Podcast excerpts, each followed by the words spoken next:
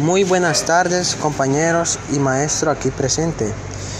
Bueno, mi nombre es Olman Adolfo Velázquez Gómez del BCH número 3. Bueno, yo les vengo a hablar sobre el movimiento circular. Bueno, ¿en qué consiste el movimiento circular? Bueno, yo les voy a explicar un poco sobre el movimiento circular.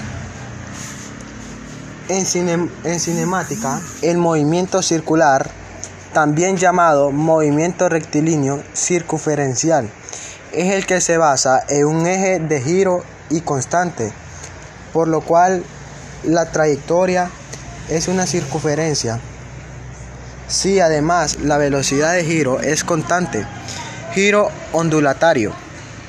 Se produce el movimiento circular uniforme, que es un caso particular de movimiento circular, con radio, centro fijo y velocidad angular constante. Bueno, les voy a leer los conceptos. Eje de giro es la línea recta alrededor de la cual se realiza la rotación. Este eje puede permanecer fijo o variar con el tiempo, pero, pero para cada rotación, considerando en este caso una variación infinitesimal o diferencial de tiempo.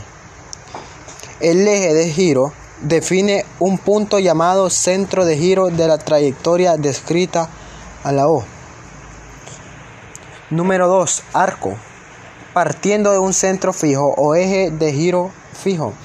Es el espacio recorrido en la trayectoria circular o arco de radio unitario con el que se mide el desplazamiento angular. Su unidad es el radián. Espacio recorrido dividido entre el radio de la trayectoria seguida. División de longitud entre longitud adimensional, por tanto. Número 3. Velocidad angular. Es la variación del desplazamiento angular por unidad de tiempo. Omega minúscula. Número 4. Aceleración angular. Es la variación de la velocidad angular por unidad de tiempo. Alfa minúscula a la A. En bueno, en dinámica de los movimientos curvilíneos, circulares, giratorios se tienen en cuenta además de las siguientes magnitudes. Momento angular es la magnitud que el movimiento rectilíneo equivale al momento lineal o cantidad de movimiento pero aplicada al movimiento curvilíneo circular y a la giratorio. Producto vectorial de la cantidad de movimiento por el vector posición desde el centro de giro al punto donde se encuentra la masa puntual. Momento de inercia. Es una, una cualidad de los cuerpos que depende de su forma y de, y de la distribución de su masa y que resulta de multiplicar una porción concreta de la masa por la distancia que la separa del eje de giro. Momento de fuerza a la M.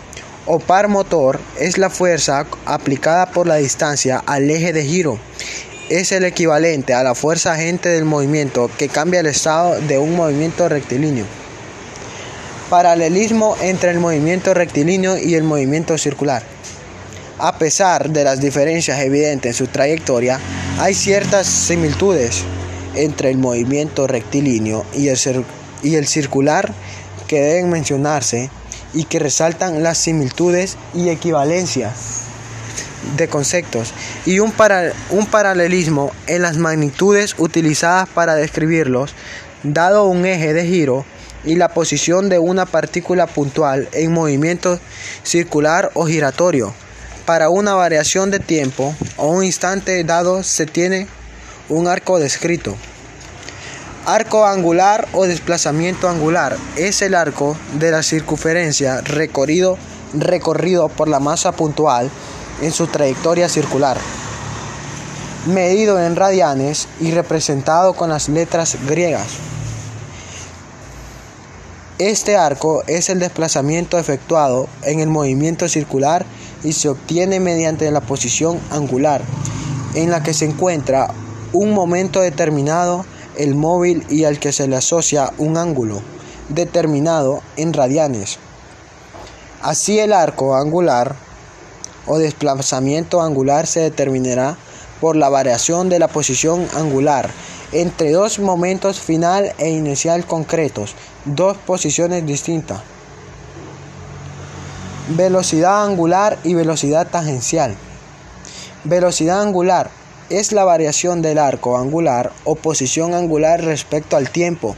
Es representada con la letra omega minúscula y viene definida como siendo la segunda ecuación de la velocidad angular o instantánea derivada de la posición con respecto del tiempo.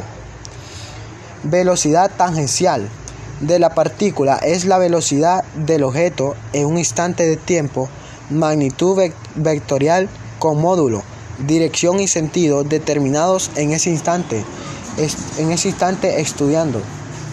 Puede calcularse a partir de la velocidad angular si es el módulo de la velocidad tangencial. A lo largo de la trayectoria circular de radio R se tiene que aceleración angular y tangencial. Bueno, esta ha sido mi exposición por el día de hoy. Feliz tarde.